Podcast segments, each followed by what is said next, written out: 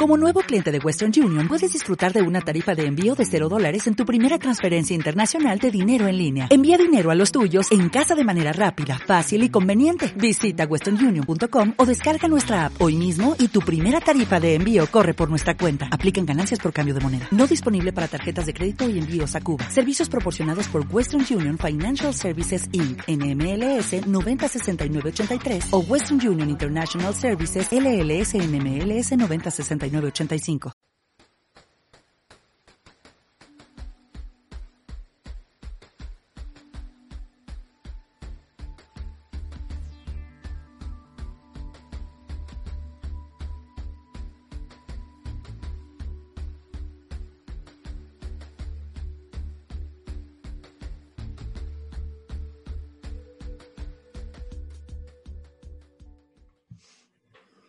Hola, ¿qué tal? Bienvenidos a Fotoclub, el podcast de Fotoca, la tienda especializada en fotografía para todo tipo de fotógrafo, desde el profesional al aficionado. En Fotoca encontrarás todo tipo de cámaras, objetivos, mochilas, trípodes y todos los accesorios que necesites para la práctica de tu trabajo o afición. Visítanos en Fotouniversidad 25 de Barcelona o en fotoca.es.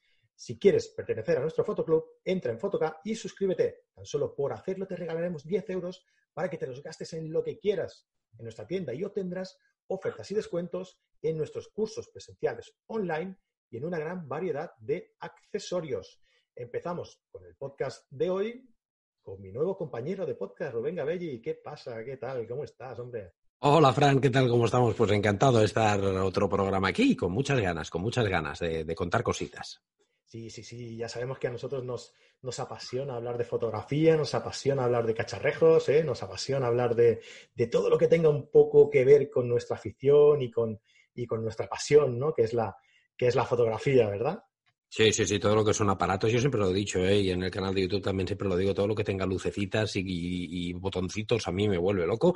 Y encima a día de hoy tenemos la gran suerte de que con, sobre todo con la irrupción de las cámaras mirrorless, ha habido sobre todo un incremento brutal de carga tecnológica en las cámaras, porque hasta hace poquito, pues cuando no habían las mirrorless, sí que en las reflex se iban mejorando algunas cositas, pero digamos que habían llegado ya quizás al techo, ¿no? Habían llegado a un tope que no tenían tanta carga tecnológica y ahora con las, con las mirrorless estamos con juguetitos nuevos que tienen mogollón de opciones nuevas y, esto pues a los que somos frikis, ¿no? Como yo, que si lo podemos poner aquí en mayúscula, friki, friki, eso pues eh, sí, nos gusta, nos gusta mucho. Y repito lo que, lo que digo, si vosotros estáis viendo esto, un pelín de frikis también creo que debéis ser, ¿eh? Vamos a tener que cambiar la cabecera y poner eh, Fotoclub. Friki fotografía. Sí, sí, algo así. El, programa para los frikis eh, mirrorlesianos. Sí, que también hay el, eh, también hay el fotógrafo contrario, ¿eh? y es totalmente respetable y lícito, ¿eh? el que no le gusta para nada el cacharreo, el que se compra una cámara que le dura 20 años que, mm. o más, que no quiere saber nada de novedades porque ya le va bien y es igualmente respetable. O sea, no, no somos mejores los frikis ni es mejor el que, el que no lo es, es simplemente pues que somos, somos así y ya está, nos, gusta, nos gustan los aparatos. Ya, a mí me gusta ¿eh? el cacharreo, pero yo creo que soy más de más práctico más de dame una cámara y ya me apaño, ¿sabes? No, pero me gusta, me gusta también, ¿no? Saber las novedades, saber las noticias, saber las, las actualidades, ¿no? De, de, todo, de todo el mundo de, de la fotografía. Eso trabajo también eh, en una tienda, ¿no? Pero ya te digo que si me das a elegir, yo prefiero cogerte una cámara e irme al monte como cual cabra a hacer fotografías por ahí por, para la naturaleza o hacer sesiones de retrato o hacer sesiones de retrato en la naturaleza. Bueno, soy más práctico, no sé, llámame... Eso es, lo, bonito, Fran, que a día de hoy estamos viviendo una época que tenemos que disfrutarla en lugar de a veces pelear como peleas tontas, ¿no? De cuál es la mejor cámara, no, es que la mía es mejor, no, es que es mejor no, es mejor Reflex, no, Sony, no, Panasonic, no, eh, Canon, no.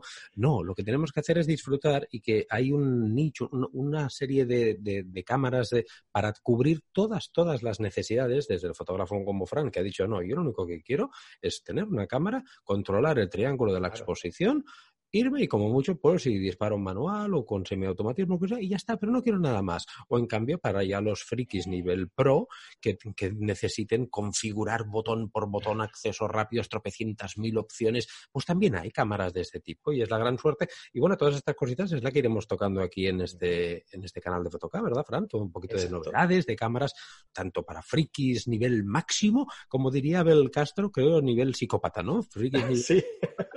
Hasta, hasta, digamos, pues el que es más eh, resguardado, más comedido y con, con, nada, con cuatro cositas ya le vale, porque hay cámaras para todos, todos, todos nosotros y tenemos que disfrutar de, esta, de este momento que estamos viviendo con marcas brutales, con sensores brutales y mercado para todo el mundo.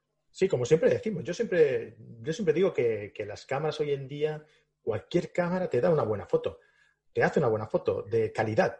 El, el tema está en reconocer, en saber reconocer tú qué cámara te va, se va a adaptar a tu estilo fotográfico. Y para eso es muy importante, muy importante uh, que estemos tiendas como Photocam uh, en, el, en, el, sector. Porque um, considero, ¿eh? yo lo dejo ahí como mi opinión. Es básico, que, es básico. Ya sé por dónde vas y es básico. Claro, que, que tú vas a, a, a, un local, vas a una tienda, vas a un sitio físico, pides consejo a alguien y siempre, siempre, siempre te van a poder aconsejar de forma correcta en relación al, al trabajo que tú desempeñas, al, llamarle trabajo, llamarle la afición, ¿eh? es igual, lo que sea.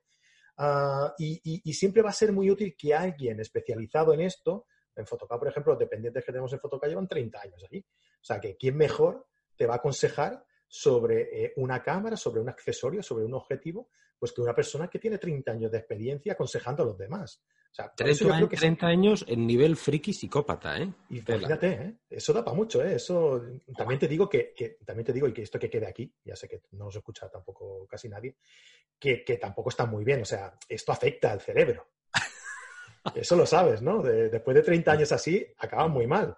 Sí, yo, no yo sé a veces te... tengo, tengo, palpitaciones en el claro, ojo, cosas de esas y... Por ahí se empieza. Por, eso, por ahí sí. se empieza. O sea, cuando sí. tú lleves 30 años dándole al coco, ya verás tú cómo acabas. Sí, sí, sí, sí. Ves diafragmas por todas partes, ves, me imagino, sí, sí, sí es, es, distinto. No, pero bromas aparte de lo que dices, Fran, estoy totalmente de acuerdo contigo, el que tengamos a profesionales que nos, claro, porque a día de hoy estamos en una situación en la que todo el mundo compra por internet sin tener un profesional delante que le oriente. Y, y ojo, Fotoca también vende por internet. Y yo, de hecho, les, la, la, ahora mismo la, la, T4 con la que me, los he comprado ellos a través de internet. Pero sí eh, tenemos, sé que hay un profesional ahí detrás que lo que dice Fran, que en un momento podemos ir a la tienda, podemos llamar, podemos enviarles un correo electrónico y decirle, yo, mira, yo hago este tipo de fotografía, tenía pensado esta cámara, ¿qué me aconsejas? Tengo este presupuesto, porque a partir de ahí te van a empezar a decir cositas, pues bueno, vale, tienes este tipo de fotografía, pero ¿qué, qué estás dispuesto a hacer? ¿Quieres después seguir invirtiendo en ópticas? ¿No? ¿Quieres? Entonces, a partir de aquí, porque es que la fotografía no es decidir solamente la cámara, son muchos factores los que determinarán la cámara, el modelo, el sensor, el, muchas cosas, porque hay unas cámaras que después a lo mejor te compras esa cámara, pero cuando quieras cambiar los objetivos no te los puedes permitir, porque has escogido un modelo que son carísimos. Y, uh -huh. y, o al revés. O, entonces, en Photocast siempre hay profesionales que te van a orientar de tus necesidades y a partir de ahí pues vas a tiro seguro. Y aparte tienes también este servicio online al que todos estamos tan acostumbrados y con un servicio muy rápido y muy bueno, la verdad. Exactamente. Bueno, vamos a lo que nos ocupa dentro del, podcast, eh, que es, eh, pues hoy vamos a empezar a tratar eh, cuestiones que nos han ido dejando, ¿no? Ya sabéis que tenemos tres vías por las que nos podéis dejar pues comentarios. Una es por mail a fotoclub con K, arroba fotoclub.es. Ahí nos podéis enviar vuestras, vuestras cuestiones. Como dijo Rubén el otro día, también nos podéis proponer sugerencias, aconsejar enviarnos regalos, eh, donaciones, lo que queráis. Donaciones de y pelo, jamones, ejemplo, cheques, todo, todo. Estamos todo. a mí donaciones de pelo me irían bien, por ejemplo. lo que queráis, ¿vale? Luego también podéis dejarnos comentarios en nuestro canal de YouTube, suscribiros, darle a la campanilla para que os lleguen las notificaciones y eh, dejadnos un comentario en la, en la caja de, de pues, de comentarios ¿no? de, de, los mismos vídeos eh, con vuestras cuestiones o en nuestros, eh, en nuestros canales, en las plataformas donde eh, alojamos los podcasts como son iTunes y iBox, ¿vale? Hoy vamos a empezar con un par de cuestiones eh, que nos han dejado en un directo que hicimos en el canal de YouTube ah, con Rubén, Rubén y yo. Y bueno, pues en Rafa Vera ah, nos dijo, eh, para retrato, por eh, espera, perdón, para fotografía de paisaje, ¿qué objetivo me recomendáis para la Fuji, eh, Fujifilm X-T3? Vale, ya le, ya le contestamos por esto, pero, pero como lo traemos aquí, pues vamos a, aconsejar ya al resto de gente que también nos está escuchando, ¿no? ¿Tú, ¿Tú, qué le dirías? Bueno, yo para, para, paisaje, que no soy fotógrafo de paisaje, no soy paisajista, pero yo lo que utilizaría, por ejemplo, es un objetivo que tengo, que es el 1024, eh, que está estabilizado, es F4. Es un objetivo que realmente tiene, tiene una calidad de construcción muy buena. Estoy súper contento con ese objetivo, la verdad. Y aparte de las, las distorsiones son, son mínimas. Sabéis que contra más angular sea el objetivo, pues lo que son las verticales tienden a distorsionar. En este caso, evidentemente, si lo ponemos a 10 milímetros, pues distorsionará por narices y tendremos que después en postproducción retocar, pero la distorsión es muy aceptable y, la calidad y la nitidez es súper buena. Un 10-24 porque en este caso tenemos un poquito de más polivalencia de focal. Eh, también tenemos el 16 milímetros, eh, que creo que es 1.8, creo recordar, de Fujinon. Eh, uno, no, 1.4, perdón, el 16-1.4 que es una auténtica joya. También este no lo tengo yo, pero sí que sé que muchos paisajistas lo utilizan y están encantados. Corrígeme si me equivoco, Juan, pero creo que es el 16-1.4 de, de Fujinon. Este es un objetivo que realmente es una óptica fija. Evidentemente, las ópticas fijas siempre tendremos mucha más calidad que con una óptica zoom, porque no tenemos varios cristales para cambiar esta distancia focal. Tenemos solamente un cristal, por lo tanto, lo que es el cuello de botella por donde nos entra la luz es menor, tiene más calidad y siempre nuestra fotografía será, tendrá ese plus de calidad, no por un objetivo fijo. Ese es el, pro, digamos, la contra que tiene, pues que evidentemente que no tiene esta versatilidad de que sea un objetivo zoom y que el zoom tenga que ser nuestras piernas. Aquí ya va en función de lo que necesitéis vosotros, pero yo creo que para paisaje con cualquiera de estos dos objetivos, o el 1024 de Fujinon F4, es un F4, el 1024 no es luminoso, pero estamos hablando que para fotografía de paisaje normalmente no creo que tengas ningún problema porque incluso podemos bajar la velocidad de obturación porque gracias a Dios las montañas a día de hoy no se mueven. Por lo tanto, tenemos no sé que estés haciendo fotografías durante un terremoto, que entonces sí que vibrará un poco, sí, ¿no? Sí, pero... bueno, pero también el rollo ese quedaría guapo, ¿eh? Quedaría el rollo trepidado, para porque un terremoto que, lo congeléis manda narices. ¿Para qué narices fotografiamos un terremoto congelado, no? No tendría, no tendría sentido. No, pero, y también este 24, como digo, al ser estabilizado, nos permite también bajar de obturación. Por lo tanto, el problema de luminosidad, en mi caso, no es problema. Pero si no, si quieres más luminosidad y calidad, el 16 1.4 es, es brutal. Estos son los que, los que te recomiendo para Fuji. Sí. Yo estaba, estaba mirando y efectivamente es 1.4. Eh, es 1.4. Sí, 16.1.4R. Eh, bueno, yo voy un poquito más allá. Eh, yo iría al, me iría al 8, al 8.16. Sí, también. Cogí un 8.16, que en este, en este sentido es un objetivo uh, que es más luminoso y Mm, no te va a servir para hacer fotografía a terremotos, pero sí que si quieres... Es 2.8, ¿verdad, Fran? ¿Ese sí. quiero recordar? Sí, 2.8. En, en, todo su rango focal. ¿eh? Eh, de 8 a 16, sí. Sí, sí, sí. Entonces, eh, al ser 2.8, la ventaja que tienes es que, eh, por ejemplo, para, para los paisajistas que les gusta hacer fotografía nocturna, pues tienen ahí un puntito más de luz que, que a veces se agradece, ¿no? Aparte también es un, es un objetivo que es bastante actual, creo que salió el, el año Es el último que ha sacado Fujinon de cuando ahí estamos está. grabando a día de hoy, ¿eh? Sí, el, que creo que salió en el 2019 y, y, claro, tiene una calidad óptica, una uh, corrección de la aberración bastante, bastante buena, por no decir prácticamente que lo deja todo en su sitio. Uh, evidentemente, más en 16 que en 8, claro, pero que vaya, que lo corrige muy, muy bien y, y con la calidad que, que, que, tienen también los, los objetivos Fujino. ¿no? O sea, este, es más, este es más bueno con 1024, sí que es cierto. No lo he mencionado porque también es cierto que es más caro. Es más caro. Y no, es, no nos ha dicho nada de precio, Rubén. Ah, no, no si, si, hay, si, si, no hay problema de precio de la casa es grande, fantástico. También es cierto que es un poquito más pesado, ¿eh? es un objetivo que es grandote. Eso sí, verdad. Y es un poquito más pesado que los que te he comentado, que el 16 y el 1024. Pero bueno, tienes estos tres, estos tres, cualquiera de los tres quedarás contento, ¿eh? seguro, en función de tus necesidades y de tu economía, sobre todo, que al final esto es lo que acaba primando, ¿no? Porque cuando la economía no es problema, no hay que elegir, hay que ir a por el más caro. Siempre hacer lo mismo. Es que no ni preguntéis, el más caro será el mejor. que por algo es el más caro, ¿no? Hombre, eh, está el, Nikon que últimamente, que salió hace poco, el Nikon 56 milímetros creo que es, eh, que es 0,95 de diafragma. Ah, que este creo que vale 8.000 euros o algo así, es una barbaridad. Sí, sí, estaba por ahí, es una auténtica locura. Este es caro y debe ser una calidad impresionante, pero le veo ahí como que no tiene mucha, no sé, que es muy, muy, muy concreto, ¿no? Muy específico para, para un tipo de fotógrafo simplemente que, le guste esa apertura extrema, ¿no? Sí, sí, sí, sí, sí. No, pero aparte, esto del, caro barato acaba siendo cierto y en, este mundo es así, eh, no os engañéis. es como a veces me preguntan, no, Rubén, dime un objetivo que tengan, eh, ¿por qué uno tiene más difracción o, más aberraciones que otro? Las aberraciones, sabes que se producen a Fs más abiertas, a Fs más bajas y la difracción a Fs cerradas, a números de diafragma más cerrados. Pues muy sencillo, depende de lo que valga el objetivo, ni más ni menos, porque eso es la, la calidad con el que está fabricado, pues implicará evidentemente que tenga más aberraciones y más difracciones por lo tanto, esto es un tema que es obvio, ¿eh? también eh, milagros a Lourdes, como decimos aquí. O sea, las cosas, evidentemente, claro que podemos tener grandísimos objetivos muy económicos, claro que sí, pero los más caros, por algo son los más caros, ¿eh? Ojo, esto es así, ¿eh? Normalmente eh, hay, varios factores que influyen en que un objetivo, sea, un objetivo sea más caro. Principalmente es la calidad del material con el que está construido. Ese es, un factor muy importante. Pero dos de los factores más importantes creo que es eh, los que influyen son la apertura y el y el ahí va, el, VR, ¿no? El, la estabilización. El estabilizador, perdona. La apertura y el estabilizador.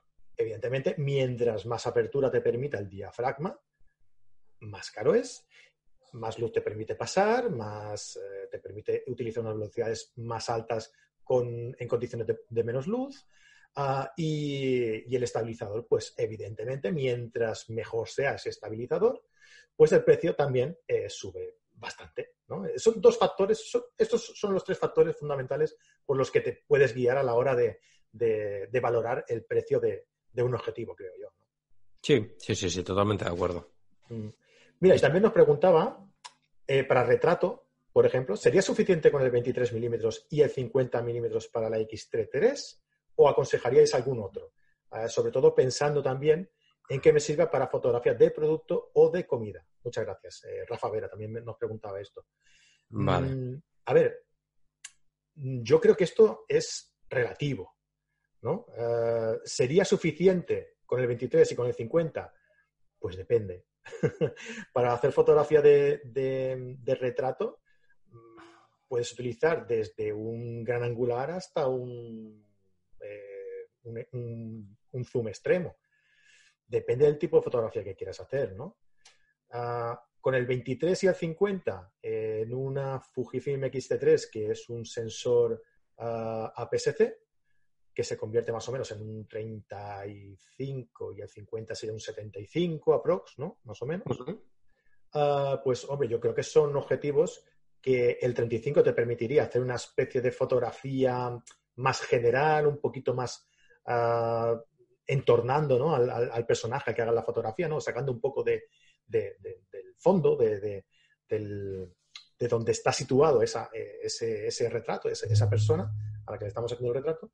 Y el 75 quizás pues, sería para centrarse un poco más eh, en, el, en, el, rostro en sí y teniendo también un poquito de fondo. ¿no? Si nos vamos, por ejemplo, pues a un 90 milímetros o, o algo así, que ya sería un 130 y algo, ¿verdad? Si no me equivoco. Pues claro, esto ya sería un primerísimo plano en toda regla. Entonces, yo lo que le aconsejaría personalmente, primero, lo que decíamos un poco al principio, ¿no? Ajusta eh, tu tipo de fotografía a tu material. O sea, qué tipo de fotografía realizas y para, para este tipo de fotografía, ¿qué necesitas? ¿Qué focal necesitas? Una vez hagas eso, pues elige el tuyo. Es, ese, es mi, ese es mi consejo, vaya. Sí, sí, pues no lo puedes haber explicado mejor, Fran, totalmente de acuerdo contigo. Yo sí que es cierto que para el, el, por ejemplo, el 23, es que, a ver, tenemos que tener clara una cosa. Una cosa es el encuadre y la otra los efectos que produzca una lente en cuanto hacemos la conversión de un sistema eh, respecto a full frame paso universal. No tiene nada que ver una cosa con la otra, me explico. Un 23 que precisamente es con el que estoy grabando, ahora me estáis viendo con un 23 F2 Fujinon vosotros. Eh, lo que es el plano, lo que es el encuadre, el encuadre se convierte en un 35 milímetros por este factor de multiplicación de 1,5 versus full frame. Pero solamente el encuadre, nada más. ¿Qué quiere decir? Que la construcción de este objetivo no es un 35, es un 23. Y las distorsiones no serán las de un 35, serán las de un 23.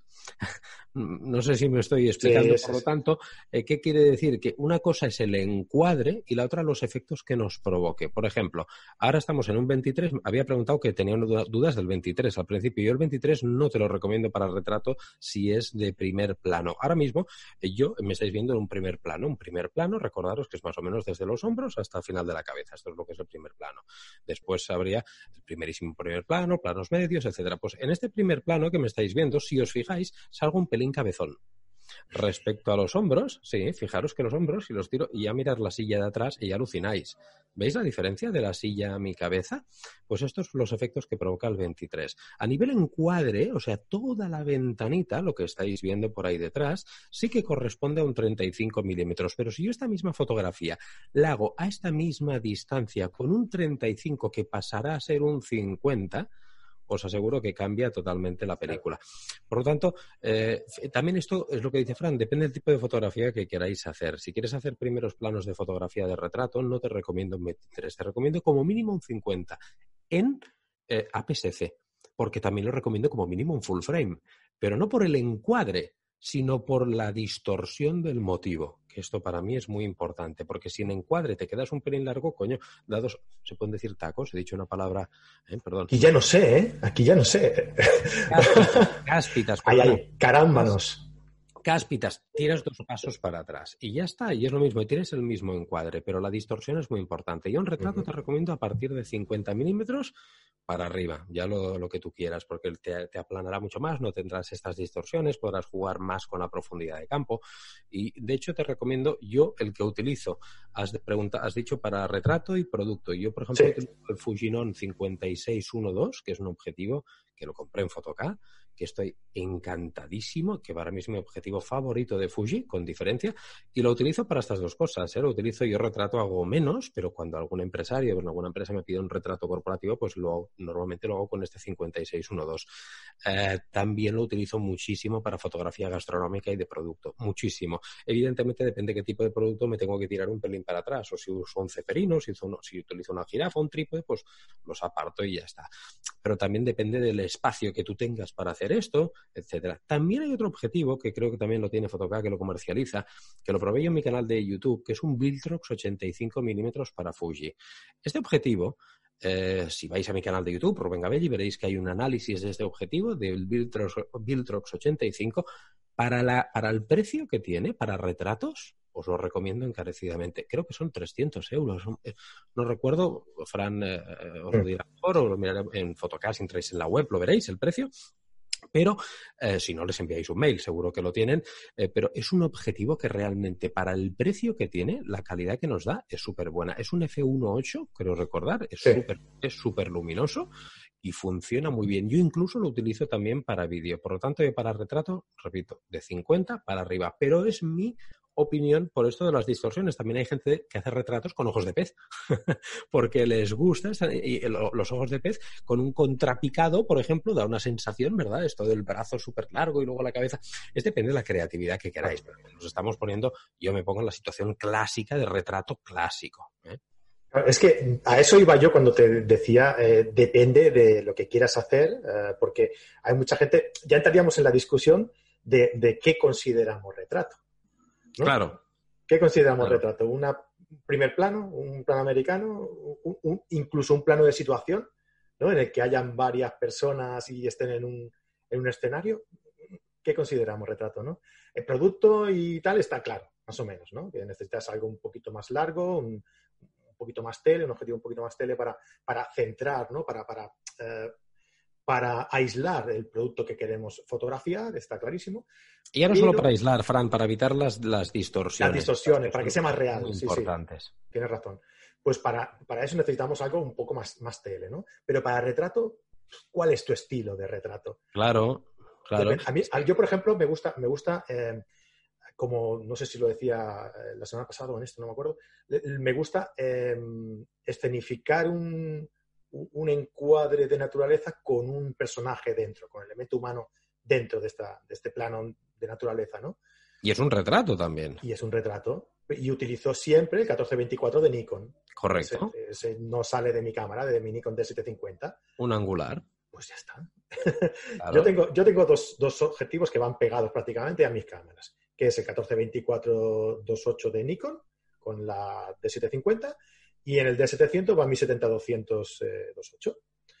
¿Vale? Pues cuando quiero hacer un, un, retrato, más, más cercano, uh, pues utilizo el 70-200 y cuando quiero hacer un retrato más abierto, utilizo el 14-24, pero los otros son retrato igual, ¿no? Sí, sí, sí, totalmente de acuerdo. Es que depende. Hace poquito entrevisté a, en mi canal de YouTube también a Bambú de All These Humans, un youtuber que, vive viajando y demás y hace fotografía de retrato a, gente pues en la India, en Bangkok, en, en bueno, muchísimas todas partes del mundo y precisamente él todos, todos sus retratos los hace con objetivos angulares porque le gusta este estilo, le gusta este, y, y normalmente hace, hace retratos no con una con, una, con un ángulo normal, que es el recto, que me estáis viendo ahora es un ángulo normal, sino que lo hace con picados o con contrapicados. Y con, y con estos objetivos angulares consigues pues las, las imágenes que a él le gustan más y que le llenan más. Por lo tanto, es que también es lo que dice Fran, es muy difícil daros una respuesta única para, porque yo os doy la mía, la que según como yo entiendo y hago el retrato. Si habláis con Bambú, os dirá esta otra. Si habláis con Fran, que os está diciendo que integra elementos de paisaje, pues evidentemente con un 23 te iría a mar de bien porque te estás alejando más. Entonces eh, el retrato ya no tienes esta distorsión si te alejas tanto. si, si, lo tienes, como te he dicho, en primer plano, como ahora que me estoy acercando, pues mi cabeza respecto a la silla, pues un cabezón. Claro, depende de lo que quieras. Si quieres ser más creativo, eh, más salirte un poco más de lo normal, pues más angular. Y si quieres eh, acercarte más ¿no? a, la, a, la, realidad y, y, reflejar a una persona tal y como es, destacarla con respecto al fondo eh, con, diafragmas abiertos y con el tele largo ah, para desenfocar más el fondo y ensalzar y resaltar la figura, mm, más, que se más nítida con respecto al fondo, pues un tele. ¿no? Mira, el Victrox que decías de 85 milímetros, 400 eh, euros, F1.8. Pues eso, es una maravilla. Para este precio, pensar, mira, el 56 que os he dicho yo, el Fujinon 56, estamos hablando que vale más del doble. Eh, entonces, eh, claro, evidentemente no es la misma calidad. Ojo, el Viltrox no tiene la calidad que el Fujinon, ni de broma. Pero, pero tampoco no creo que sea la mitad de malo. No, ni mucho menos. Es la mitad de barato, pero no es ni mucho menos la mitad de malo. Por lo tanto, calidad-precio, esta balanza, es un objetivo muy recomendable. Oye, también hay otra opción que nos lo ha dicho. Si disponéis, comprároslos todos. y así vais cambiando, vais practicando. Un día lo hacéis con angular, otro día lo hacéis, ¿eh? Claro, también. Así, se practica la creatividad, ¿no? claro. bueno, pues nada, hasta aquí vamos, eh, hemos eh, acabado de contestar estas preguntillas que nos, que nos dejaron en, en el canal de YouTube, en el directo que hicimos en el canal de YouTube, Rubén y yo. Ah, gracias a Rafa Vera por enviarnos estas preguntillas y esperamos las vuestras, como pues a través de, los comentarios aquí en el cajetín de comentarios del vídeo o mm, mediante eh, un mail a fotoclub con k arroba ¿vale? Pues nada, eh, ¿qué más, qué más, qué más lo dejamos? Oye, eh, ¿sabes lo que está súper bien, que estamos haciendo en la tienda y está yendo muy, muy, muy, muy bien? Los cursos de presenciales online, aprende a usar tu cámara. Esto sí que es una pasada. Esto para mí es, básico ¿eh? y es una de las razones por las que os recomiendo que vayáis a, a a comprar una cámara. El salir de la tienda, mm, mm, no solamente con tu cámara nueva sin tener ni pajolera idea, sino salir de, la tienda con tu cámara con una formación ya sabiendo utilizarla, os garantizo que esto no tiene precio. No tiene precio. Sí, porque además estamos intentando hacer unas. No, estamos intentando, no, estamos haciendo unas formaciones ah, online presenciales en las que nuestros profesores explican ah, todas las interioridades de la cámara ah, diferenciadas por marcas. ¿no? Cada sábado hacemos una, una marca diferente Tú imagínate que te compras una Sony, sales de allí y dices, madre mía, con todo lo que hay aquí en el menú este, ¿cómo me capo yo ahora de esto? Pues no hay problema, te lees el manual, que eso es importante, eso también te lo tienes que, mirar, y las dudas que te queden, ¿vale? Pues en el curso que hagamos, aprende a usar tu cámara, que es, eh, tiene tres horas y media de duración, o sea que en ese, perdón, eh, dos horas y media, perdón, me he pasado un poco, que en, todo ese tiempo tienes tiempo como para resolver muchísimas dudas de, las funcionalidades de tu cámara, ah, pues eh, vas, a, vas a, poder adaptar las, las funciones, los parámetros que tú estás utilizando a tu forma de trabajar. O sea, es que, es que son, están muy bien, muy, muy bien y toda la gente que ha venido, ah, si entráis en los cursos ahí en fotoca.es, vais a poder ver que, los comentarios que hace la gente sobre los cursos los dejan muy bien porque realmente sirven de mucho, porque es una necesidad que hemos eh, visto en la gente que viene a comprar la cámara y viene en, pasado un tiempo diciendo, hostia, esta cámara me encanta, pero creo que le puedo sacar más provecho de que, de que le saco, ¿no? Y esta es la forma ah, precisa de sacarle, de sacarle más provecho. Es básico, es básico esto. Yo abogo por ello, ¿eh? siempre lo digo, ¿eh? que no solamente que el, y el manual es otra, es otra, cosa, claro, que yo siempre lo digo, leeros el manual, pero es que es cierto que hay manuales que están traducidos o redactados de una manera que entenderlo, necesitas hacer otra clase, otro máster para entender ese manual. O sea, es complejo y, aprender a dominar toda, toda tu cámara es cuando empezarás a disfrutar no solamente de ella, sino de la fotografía, porque la adaptarás más a tus necesidades. Y es por eso que te sentirás pues a gusto con la compra que has hecho. Que si no es así, ¿cuántos de vosotros os ha pasado que compráis una cámara? Tiene tantas opciones que os agobiáis, os, os la dejáis en un cajón y, pues ahí se queda y decís, bueno, sí, estaba bien esta cámara, pero no, no es que esté, es que no la sabéis usar. Y, nada más. Pasa más de lo que nos imaginamos eso. No, no, muchísimo. A mí en, el, es uno de los comentarios que más me hacéis en mi canal de YouTube. ¿Cómo está? ¿Cómo funciona esto en mi cámara? Yo en mi cámara tengo esto, yo tengo lo otro, tengo y no lo sabéis y realmente es imprescindible para, empezar a disfrutar. Pues nada, eh, hasta aquí el programa de hoy. Muchísimas gracias, Rubén, por acompañarnos un día más. Gracias a vosotros, como siempre, Fran. Nos vemos en el próximo, en el próximo vídeo y muchas gracias a todos los que nos, que nos estáis enviando vuestras preguntas. Poco a poco, durante todos los eh, podcasts, iremos contestando a todas ellas. Nos vemos en el próximo podcast en Fotoclub de Fotoca. Hasta luego. Adiós.